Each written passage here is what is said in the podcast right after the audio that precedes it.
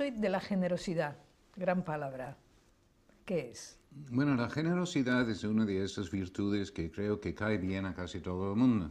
Por lo menos a todos nos gusta que los demás sean generosos con nosotros. Otra cosa es que debemos de estar esforzándonos, esforzándonos para luego ser generosos con los demás.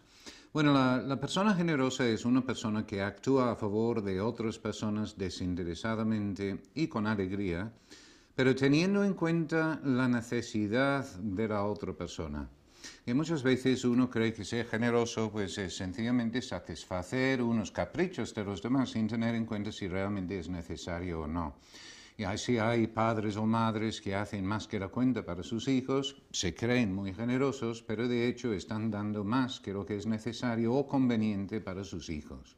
En donde la definición completa, pues entonces ya sería actúa en favor de otras personas desinteresadamente y con alegría, teniendo en cuenta la utilidad y la necesidad de la aportación para esas personas, aunque le cueste un esfuerzo.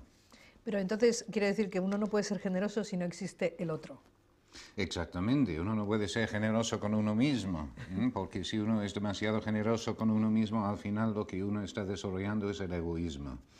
Hay que tener en cuenta en ese sentido que es em, casi imposible que un niño pequeño hasta los siete años realmente sea generoso, porque todo el mundo, todo lo que hay en el mundo gira alrededor suyo, de tal manera que es un estado de egocentrismo y no de egoísmo no existe ningún tipo de planteamiento moral en el niño pequeño. En cambio, cuando ya en los 7, 8 años empieza a darse cuenta de lo que valen sus posesiones, su tiempo, todo lo que, que él tiene, que él posee, y también empieza a ser consciente de cuáles son las necesidades de los demás, es cuando puede empezar a vivir la generosidad. Pero llega un momento en que no consiste solo en dar cosas, hay que darse uno mismo. ¿Eso cuándo llega? ¿En qué Sí, pues darse uno mismo también hay que ver lo que es, ¿no? Porque darse uno mismo esto que es físicamente o es algo que uno posee, al final lo principal es lo que uno posee, que puede ser el propio tiempo. Entonces uno piensa que hay distintas maneras en que uno puede ser generoso. Uno puede ser generoso prestando las propias posesiones, uno puede ser generoso dando, regalando las propias posesiones, pero también uno puede ser generoso dando el propio tiempo. Entonces, una buena definición de disponibilidad sería generosidad del propio tiempo. Uno puede ser generoso recibiendo, que parece curioso en principio, pero ese tipo de padre, madre que um, da demasiado a sus hijos, por ejemplo, una madre que con su hijo un día, pues eh, están en casa y el hijo de repente dice a su madre, pues siéntate mamá, ya lo haré yo. Y ella sin darse cuenta luego dice, no, no, no, tú estudia, quiero que saques buenas notas, ya lo haré yo. Pues en este momento ha quitado una posibilidad de su hijo para ser generoso con ella. Entonces ha dejado de ser generosa ella misma en ese momento. Saber recibir, que es muy difícil, especialmente con los niños pequeños, ya que los padres, en principio, pues sabemos hacer las cosas mejor que los hijos. Es más fácil, más rápido hacerlo uno mismo. Pero ser generoso es dejarles crecer, entonces invitarles a hacer cosas que aunque no lo van a hacer tan bien como lo haríamos nosotros, pues les permite ir desarrollando sus cualidades y capacidades. Recibir es otra manera de ser generoso. Otro sistema para ser generoso es perdonar, posiblemente uno de los sistemas más difíciles para ser generoso. Pero ahí vemos en este aspecto de cualquier virtud la amplitud y la intensidad con lo que se vive varios aspectos. Pero no es solamente las distintas maneras en que uno puede ser generoso, sino también con quién. Hmm. Y ahí con los niños, cuando son pequeños, uno nota que suelen ser o realizar determinadas acciones a favor de las personas que quieren más y entonces hacen cualquier cosa para mamá o para su profesora, la maestra en la escuela o a alguna hermana, pero los otros no, los otros compañeros tampoco. Y entonces es muy restringido el campo de acción de la generosidad, pero luego se va abriendo hacia las personas más necesitadas, que es lo que realmente estamos buscando. Hay personas adultos que harán cualquier cosa para su marido, para su mujer, para sus hijos, para la familia más cercana, luego para los otros no tanto y los vecinos ni hablar. Pero claro, la persona más generosa pues llega a las personas más necesitadas de su atención siempre siguiendo una jerarquía de valores, en el sentido de que la persona casada, en primer lugar, para con su cónyuge. Esto en primer lugar, luego con los hijos, en ese orden, ¿eh? primero con el cónyuge y luego con los hijos. Hay que llegar a los hijos. Y luego con los demás.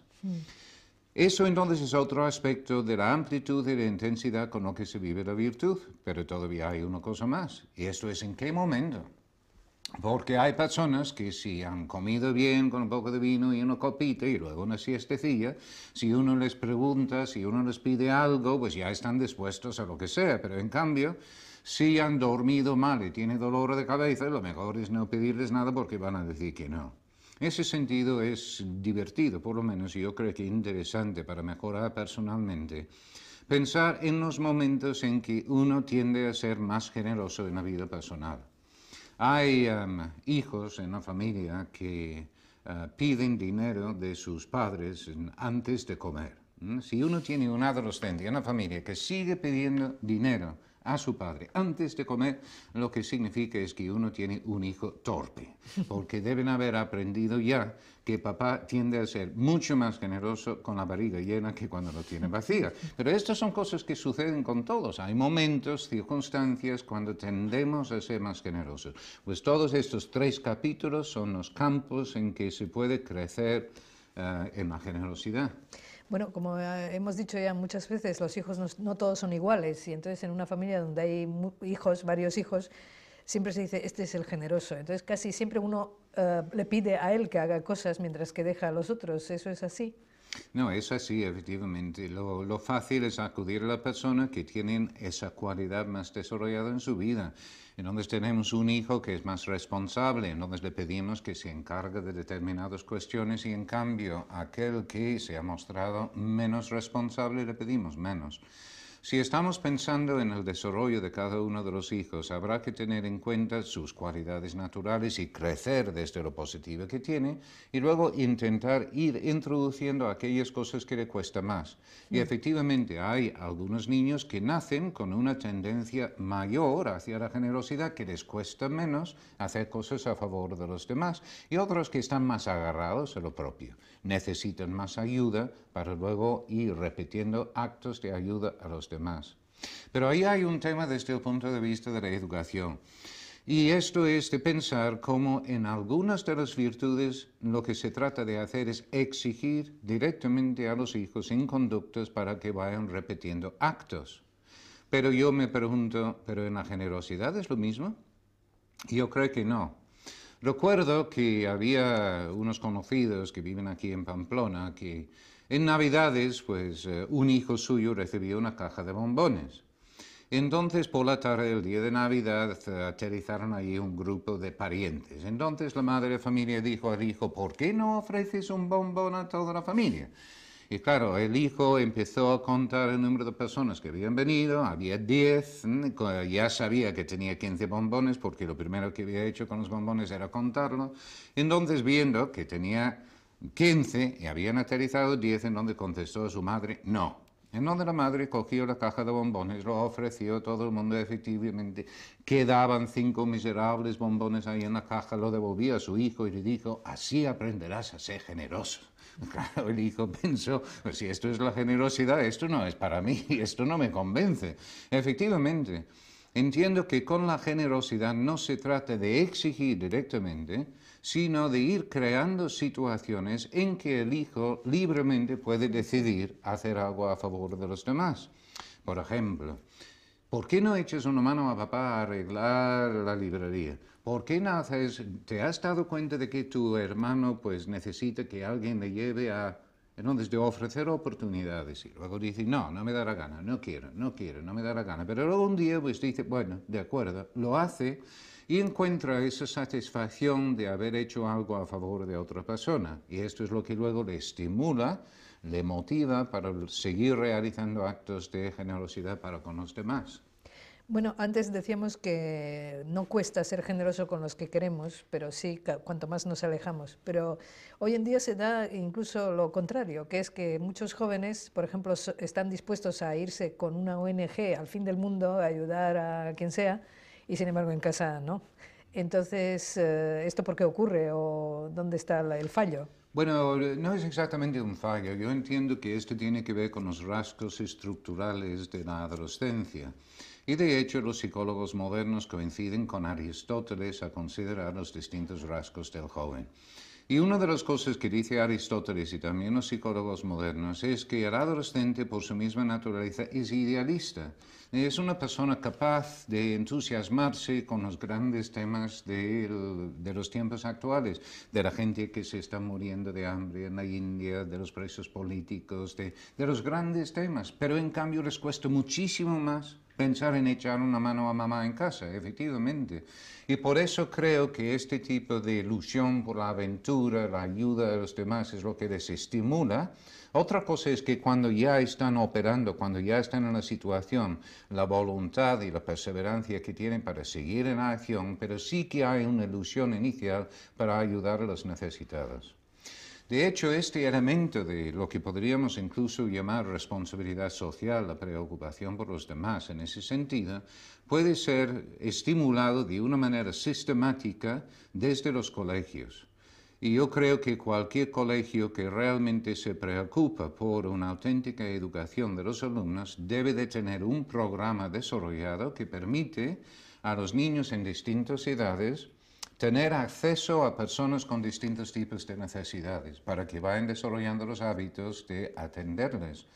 Pero en la familia, indudablemente, hay muchos adolescentes um, que tienen dificultades para aplicar la generosidad, eh, este sentido de deber al entorno mismo de la familia. Pues hay que ser pacientes, hay que estimular, ofrecer la oportunidad, pero saber que lo más probable es que luego, pues cuando pasan la adolescencia, entren los 20, eh, 25 años, pues ya, ya descubrirán, ya descubrirán que son corresponsables por lo que sucede en la familia y tendrán motivos también para actuar generosamente en la familia. O sea que no es eh, eh, prudente decir, eh, sí, sí, te quieres ir a la India, pero aquí no ayudas, sino apoyar esa idea aunque nos parezca descabellada. Bueno, uno dice muchas cosas, ¿no? Entonces, si uno tiene que poner una lista de cosas que uno no debe de hacer, pues sería interminable, ¿no? Pero efectivamente, tener una actitud respecto al joven de que, en primer lugar, debe de estar atendiendo las cuestiones familiares es sencillamente de ir contra la naturaleza del mismo adolescente, que es la época en su vida cuando se está abriendo a los demás. Lo que le interesa son los amigos, las personas de fuera, etc. Y por eso digo, es el tiempo de mayor paciencia por parte de los padres, um, que también ayuden y se preocupen por lo que hay en la familia, sería muy bueno y ojalá existiese. Y con algunos hijos será pleno y perfectamente desarrollado. Pero uno no debe de sorprenderse que no sucede así. bueno, en la generosidad, eh, vamos a decir generosidad, en la abundancia, generosidad en la necesidad, tanto en el dinero como en el tiempo, como en cualquier cosa. Eh, lo que decíamos antes, no cuesta ser generoso cuando se tiene, pero cuando no se tiene, eh, eso será porque ya hemos adquirido el hábito y por lo tanto también en ese momento reaccionamos o cómo se consigue explicar a un joven, a un niño, que tiene que ser generoso en todas las circunstancias. Bueno, hay aquí distintos aspectos. Uno es el grado en que yo reconozco el valor de lo que tengo. Entonces podemos pensar que algún hijo es generoso porque eh, pues va entregando sus propias posesiones a los demás sin pensar dos veces. Y no es eso, sencillamente que no reconoce el valor de lo que posee. Esta es una de las posibilidades que puede existir. Pero también hay que pensar en que em, conviene que el hijo vaya reconociendo cuáles son estas necesidades, el valor de lo que posee, pero también las necesidades de los demás, de tal manera que puede ir eh, enlazando lo uno con lo otro. Eh, también eh, con la atención a los hijos para el desarrollo de la virtud, mm, habrá que pensar en que si le estamos eh, exigiendo una serie de conductas en lugar de ofreciendo estas posibilidades que hemos comentado anteriormente.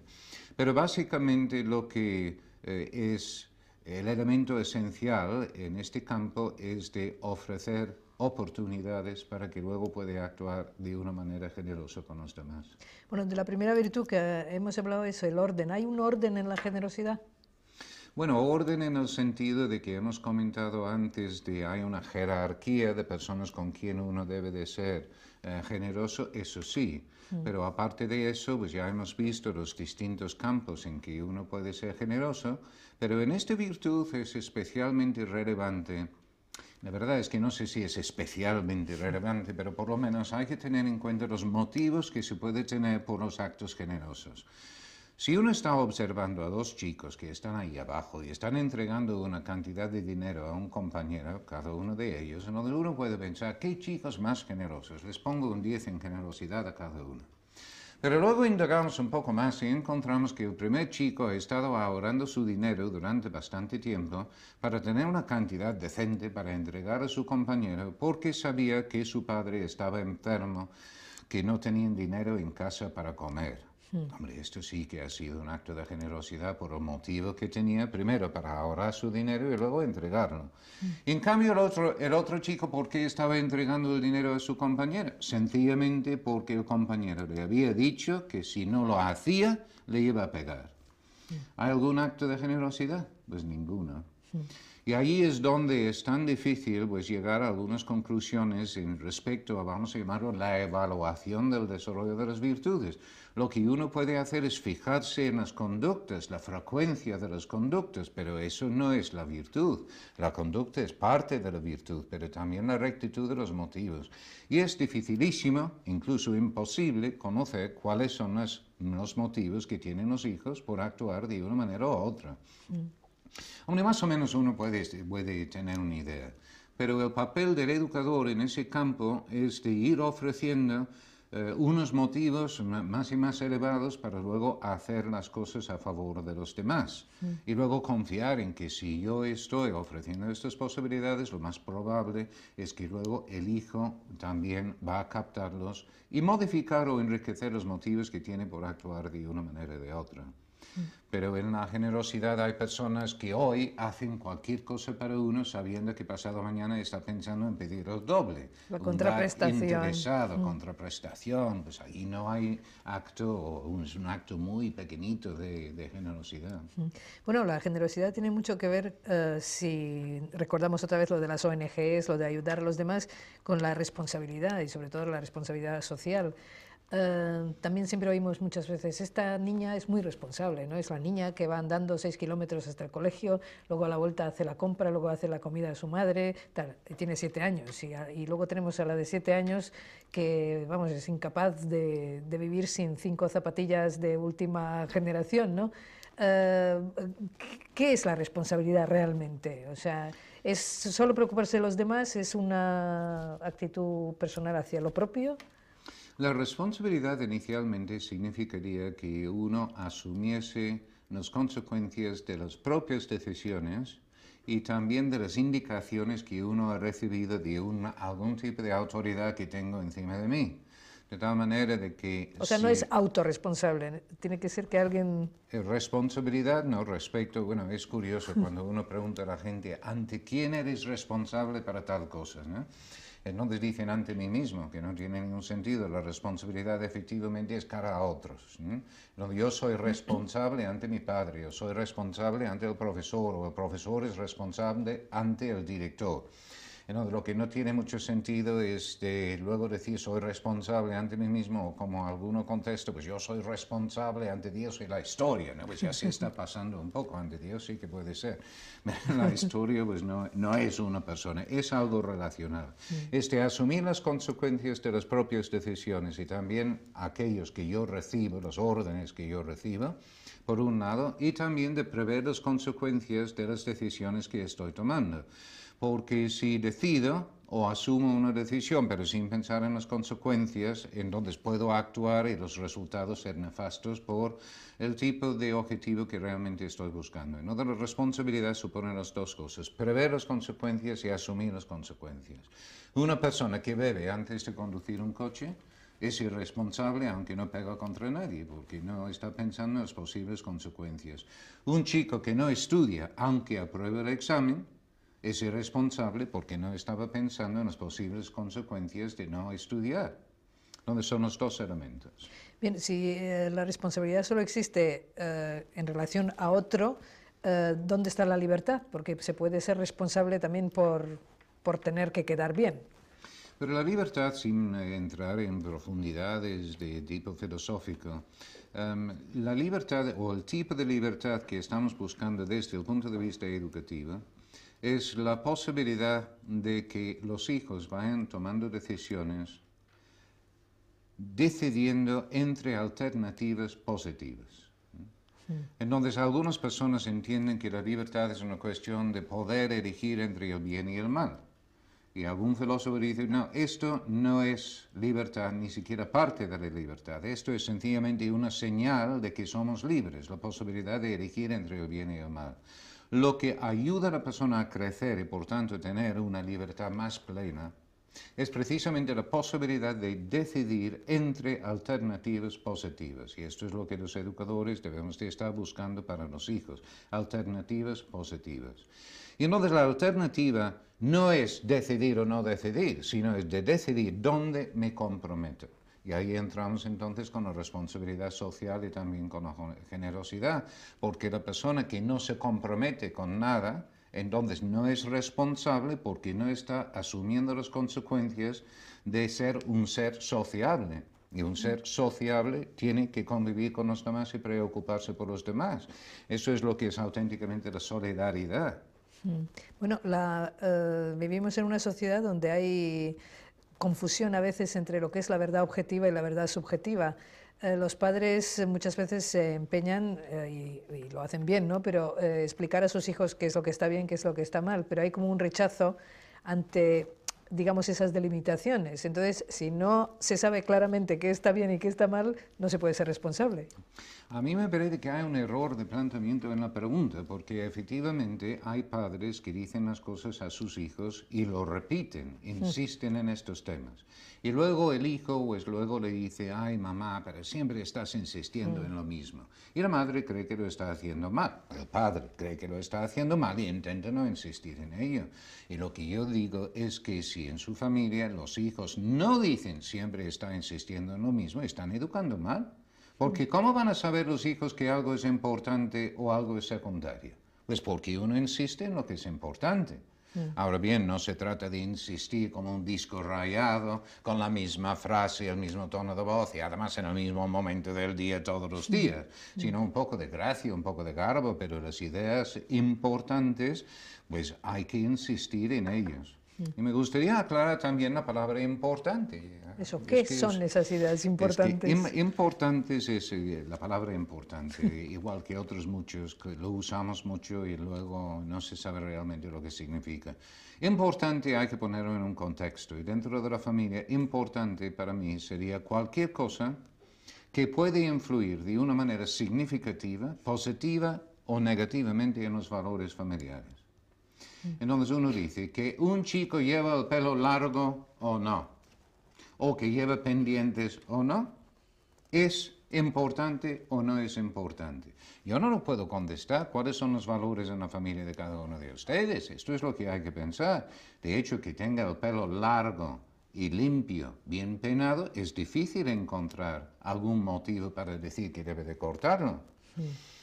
Si expresa un estado de rebelión interna contra muchas cosas, esto sí que puede ser un síntoma de que hay algo importante. Y lo de los pendientes, pues muchas veces es una cuestión de gusto personal, pues ahí pues cada uno tendrá que ver lo que sea, pero vamos, si es realmente una expresión de la persona, es otra vez difícil de ver cómo puede ir en contra de unos valores familiares eh, normales. Mm. Pero esto es lo que es importante, cualquier cosa que puede influir de una manera significativa, positiva o negativamente en los valores familiares. O sea que básicamente estamos diciendo que tenemos que educarles a tener criterio para ser responsables. O sea, ellos tienen que llegar a la conclusión de lo que está bien y de lo que está mal. Efectivamente, ahí es todo el proceso de, por un lado, como hemos dicho con los pequeños, de ir exigiendo en el hacer para que vayan repitiendo actos, adquiriendo hábitos, pero luego progresivamente ir dándoles información que es tanto como exigirles en el pensar. Exigir en el pensar significa dar información y luego preguntar. Y dar información, ahí hay también un tema que es divertido, de ver cómo en la familia especialmente los padres, pues informan a sus hijos. Pues ellos por fin entran en el proceso educativo cuando su hijo tiene un problema y le lleva al despacho, si tiene la suerte de contar con un despacho, ¿verdad? Pero le lleva a un sitio para luego hablarle, le sermonea. O como dicen algunos hijos, les hablamos por capítulos. Y ese padre está esperando un momento mágico cuando su hijo baja la cabeza y le dice, lo siento papá, tenías razón. Y claro, este momento nunca llega. ¿Cómo hay que dar la información a los hijos? Una información clara, corta, concisa y cambiar de tema. ¿Cómo se suele dar la información a los hijos? Una información larga y confusa, de tal manera que cuando uno termina, el hijo no ha captado nada. Entonces uno vuelve a decir lo mismo otra vez, a veces sale mejor la segunda que la primera. La segunda más confusa que la primera. Una tercera vez a ver si hay suerte. La tercera vez ni nosotros mismos sabíamos lo que queríamos decir. Entonces un gran enfado porque no han entendido nada. Pues eh, por eso a veces pienso que hay una palabra más usada en la lengua española que ninguna otra. Me refiero a la palabra o sea. O sea, lo que yo quería decir y uno vuelve a decirlo todo otra vez, o sea, y uno va oseando por la vida. Es realmente curioso, sencillamente por no pensar antes de hablar y luego por querer convencer al otro. Y yo les pregunto, ¿cuántas veces en la vida han conseguido convencer a alguien de algo en una conversación? Dos, tres veces en la vida, no más, ¿eh? porque si uno opina algo y el otro te escucha y luego dice, esto es lo que pienso yo, no es que le has convencido, estaba de acuerdo desde antes. Y si no, necesito un minuto, una hora, un mes o un año para pensarlo y luego de repente dice, lo que yo pienso es, ah, esto es lo que yo le dije hace un mes, así somos las personas. Y luego, por último, lo de cambiar de tema, pues no se trata de aplastar el hijo con el peso del propio razonamiento, de darle una salida noble. Oye, ¿qué tal el partido del otro día? Igual sale por la puerta diciendo, pues qué tonterías dice mi padre. Pero luego está utilizando los mismos argumentos al discutir con sus compañeros el día siguiente en el colegio. No sería la primera vez. O igual no. Y por eso hay que seguir insistiendo en los temas importantes, donde que tengan criterios, sí, pero criterio significa que uno los explica, incluso con las virtudes. Si queremos que un joven viva la amistad, necesita saber lo que es la amistad. Si queremos que sea responsable, hay que explicárselo. Si queremos que sea sincero, hay que decirle lo que es eso de la sinceridad. O si queremos que sea generoso, también va a necesitar criterio. Bueno, eh, antes, eh, hablando de otras virtudes, hemos hablado mucho de la motivación, pero me parece que en este estamos hablando más de información. ¿Es así? No, la, bueno, la motivación aquí, como en todas las virtudes, viene como consecuencia de la realización del acto correspondiente a la virtud. Mm. Es decir, si yo actúo de una manera generosa, de hecho me encuentro con una satisfacción interna. Lo malo sería que yo hiciera cosas para los demás precisamente porque sé que me voy a sentir muy bien. Pero el hecho es que si yo hago cosas para los demás, automáticamente me voy a sentir bien. Y menos mal, porque si me sintiera mal, lo más probable es que no iba a hacer otros actos de generosidad. En algunos momentos, pues sí, que uno puede sentirse mejor o peor, pero la acumulación de distintos esfuerzos a favor de los demás, desde luego, produce una satisfacción sana en la persona que le estimula a mayores esfuerzos en el futuro. Pero no nos olvidemos tampoco de que una de las consecuencias, dice Santo Tomás de Aquino, de haber desarrollado una virtud es que precisamente es más fácil realizarla. Ahí hay otro tema curioso, porque uno dice, pues mire, si ya he sido bastante generoso durante los últimos 10 años realizando actos de generosidad, la verdad es que ya los actos de generosidad me salen como salchichas. pues este no tiene ningún mérito. No es cierto. El acto eh, es meritorio en sí y no pierde su, su, mérito. Lo que pasa es que ahora dispongo de esfuerzos disponibles para esforzarme en otras cosas. O sea que en las virtudes siempre hay un esfuerzo. No. Pequeñito. sí, pues puede ser pequeñito, pero como consecuencia de haberme esforzado varias veces me es más fácil. Hmm. Entonces, efectivamente, me pueden salir unos actos de generosidad que no me cuestan mucho esfuerzo, pero sin mérito. Ahora bien, lo que digo es que en esa situación, como ya tengo una cantidad de esfuerzo disponible, pues lo tengo que gastar en otras cosas, como puede ser de ser más comprensible o más ordenado, más responsable. Siempre habrá campos en que gastarnos esfuerzo. Bueno, a mí me cuesta parar esto, pero tenemos que, que dejarlo hasta la próxima. Gracias.